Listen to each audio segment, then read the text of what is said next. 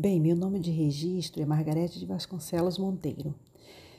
Eu nasci e me criei numa casa de madeira que meu pai construiu em Ajuri, com gente que eu não conhecia e que ele chamava de parente. A casa ficava na beira do Igarapé, na periferia de Manaus. Meus pais vieram de Taquatiara, do interior do Amazonas, atrás de uma vida melhor. Eu sou a sexta de sete filhos, a primeira a nascer na cidade. Meu pai era alfaiate, caçador com fama de certeiro e também plantava milho, milho e mandioca em todo espaço de terra que ele encontrasse. Ele fez isso até ficar bem velhinho, até não poder mais. Semi-analfabeto, índio assumido, nasceu no Manaquiri, filho de primos do Baixo Amazonas, como ele dizia. É, e pela largura da cara e das costas, e ele acredita que seus avós eram mundurucus. A frase que eu ouvi muitas vezes do meu pai era: Somos índios, minha filha. Já a minha mãe nasceu no interior do Curari, filho do Zeca Bento, que aos 12 anos saiu do Cariri do Ceará, lugar que ele nunca esqueceu. Passou dias numa barcaça subindo o rio Amazonas. Era agregado de uma família de quem herdou o sobrenome que não era dele, Bento. Foi para o Amazonas como soldado da borracha, a imagem que eu tenho do meu avô, muito viva, é pele escura, peixeira na cintura, que ele nunca tirava, calças amarradas por Invira, nunca tirava o chapéu. Ele viveu no Lago do Mamuri com alguns tios e a primarada toda passava as férias da escola nesse lugar, comendo ingá, buriti, açaí, abil, bacuri, araçá e andando na lama.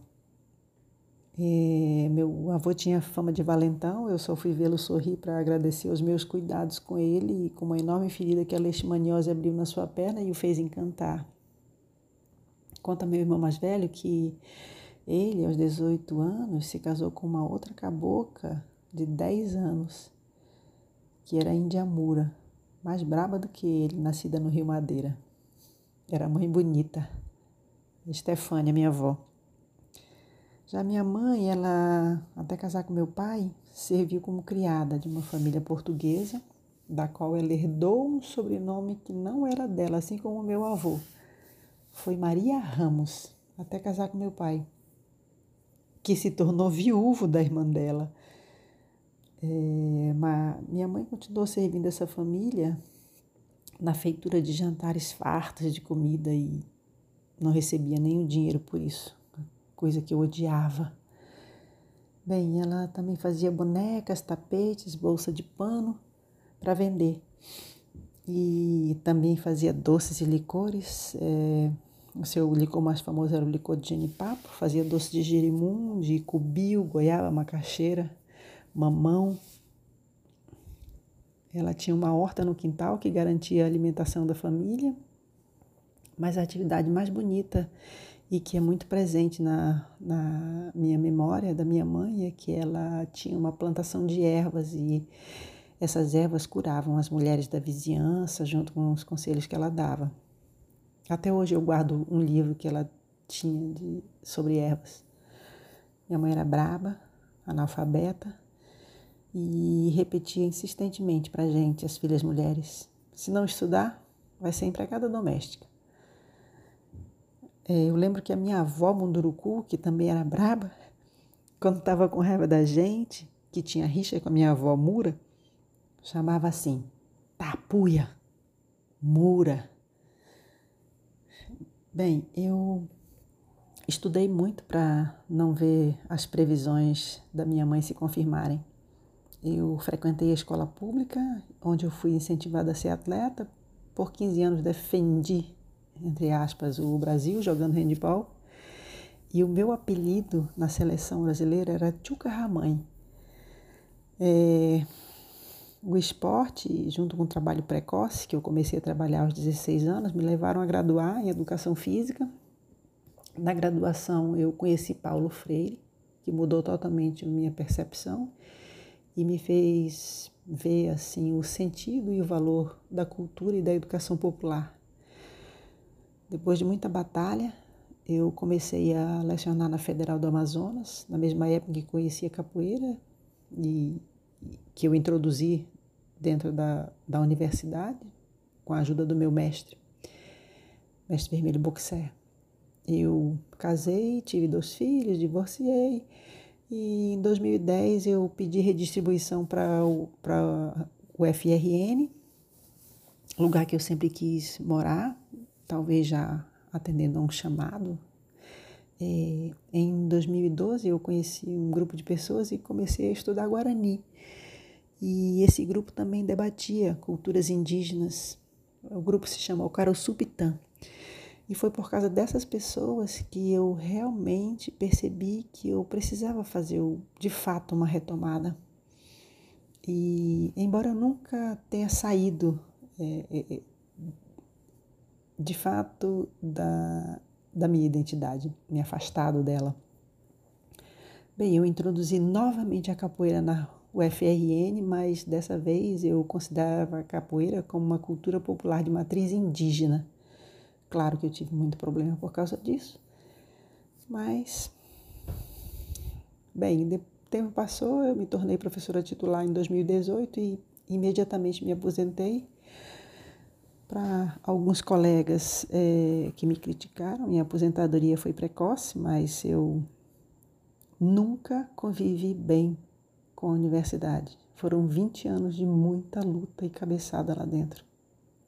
Hoje eu entendo o motivo da minha inquietação.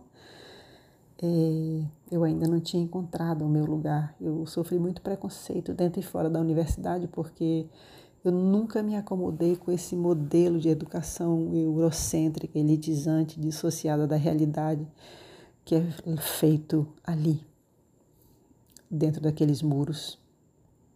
É, mas eu também sofri muito preconceito pelos meus parentes quando eu comecei a trabalhar com culturas indígenas, porque talvez eles me, eles me lessem é, como branca. Bem, é, continuei lutando e dois anos antes de me aposentar eu comecei a fazer teatro para realizar um sonho muito antigo, que era ser artista. Hoje eu faço teatro, teatro ativista pelas culturas indígenas. Escrevi três peças: Maracatu, Icamiabas e Timbira.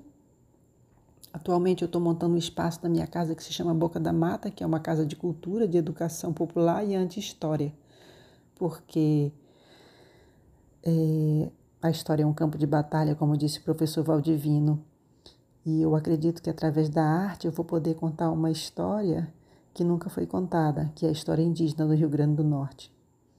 Eu vou dar ênfase aos povos de, das famílias Cariri e Tarairiú, que são as, os povos do semiárido do Rio Grande do Norte. Eu hoje compartilho o que sei de Guarani com outros parceiros, também caboclos, na forma de escambo, e eu estou aprendendo Cariri.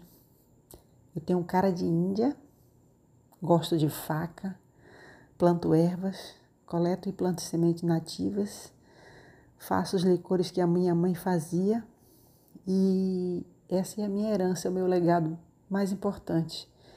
Eu sou muito agradecida por ter encontrado quem me acolhesse de verdade, como fez o pessoal da Retomada Cariri, é, que me colocou em contato com o idioma e com o acolhimento muito importante desse grupo, do Uiracuara.